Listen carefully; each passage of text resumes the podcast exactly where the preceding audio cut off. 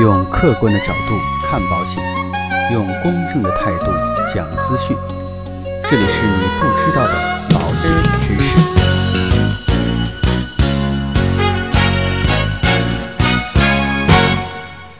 好，各位朋友，大家好。今天呢，我们跟大家来讲一讲保险公司啊理赔的相关内幕。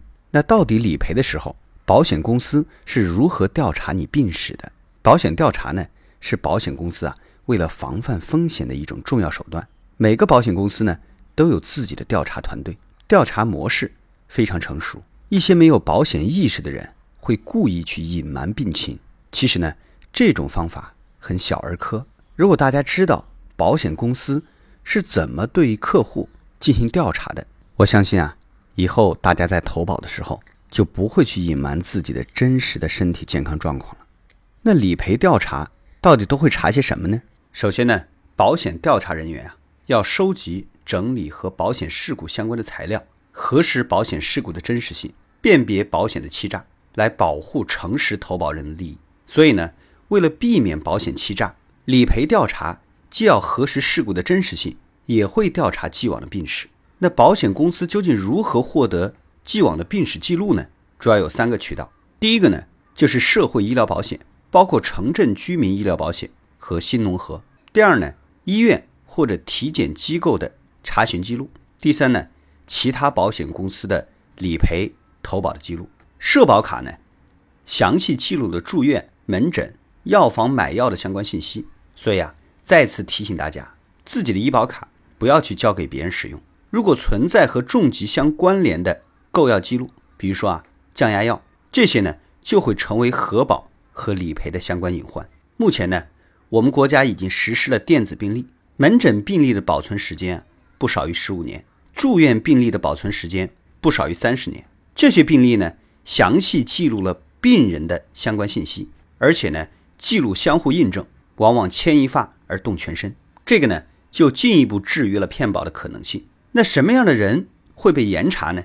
我们可以明确的说啊，同样是理赔调查，有些保单呢会进行更加全面的调查。保险公司呢会根据理赔的金额大小、理赔申请的时间，比如说呢出险的时间和报案的时间相隔太长时间了，还有呢骗保的可能性，比如说投保的日期和出险的日期。间隔太近，通过这些因素呢，来确定是否进行严格的调查。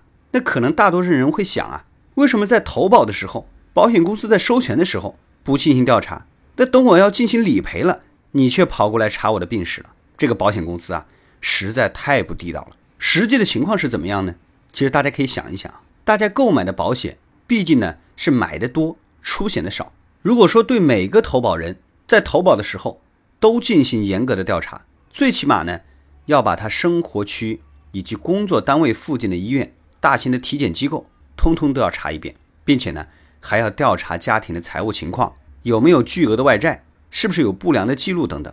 像这种地毯式的搜索呀，工作量非常的大，并且呢，人力成本非常的高，而这些成本呢，肯定也会分摊到保费里边，保费的价格啊，也会进一步增加。所以说呢，保险公司呢，只会针对一部分保单。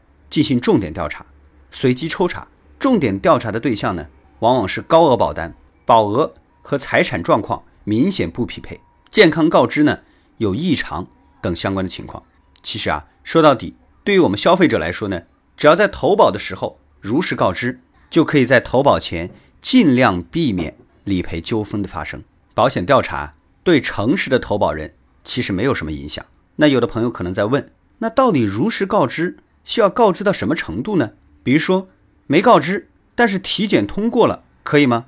其实像这种情况，最近经常碰到。比如说呢，客户已经知道自己身体有一些小的问题，比如说有些慢性病，有些保险营销人员在投保的时候帮助客户隐瞒病情，并且呢引导客户购买高额的保单，然后呢故意去超过免体检的保额，保险公司呢就会通知客户来体检。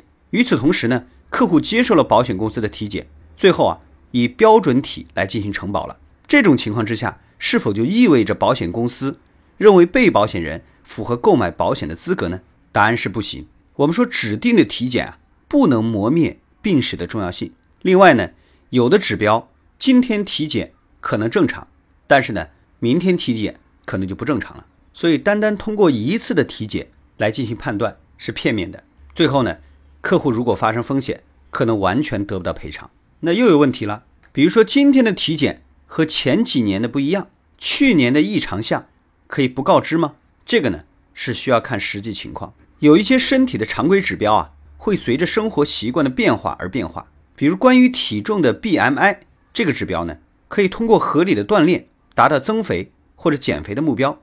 这类常规的体检指标啊，最好是在半年内的体检结果是最为准确的。另外呢，还有一些特殊的情况，比如说现在最常见的甲状腺结节、子宫多发性的肌瘤，医学上来讲都是比较难消失的。在投保的时候啊，请将之前两次的检查结果都上交，把情况说清楚。剩下的呢，就交给核保部来进行判断。最后啊，在这里还是要跟大家提个醒。各位朋友在购买保险的时候啊，还是应该秉承诚信的原则，进行如实告知。其实如实告知呢，并不一定会影响到正常的承保。既往病史呢已经治愈的话，是不会影响承保的。对于这些呢，也不用过于紧张。但是呢，如果投保书故意隐瞒了病史，又被保险公司查出来了，那保险公司啊是有权利拒绝给付保险金的。那好了，那今天的节目呢，到这里啊就告一段落。如果说您喜欢我们的节目，欢迎您点击订阅按钮来持续关注我们的节目。让我们下期再见。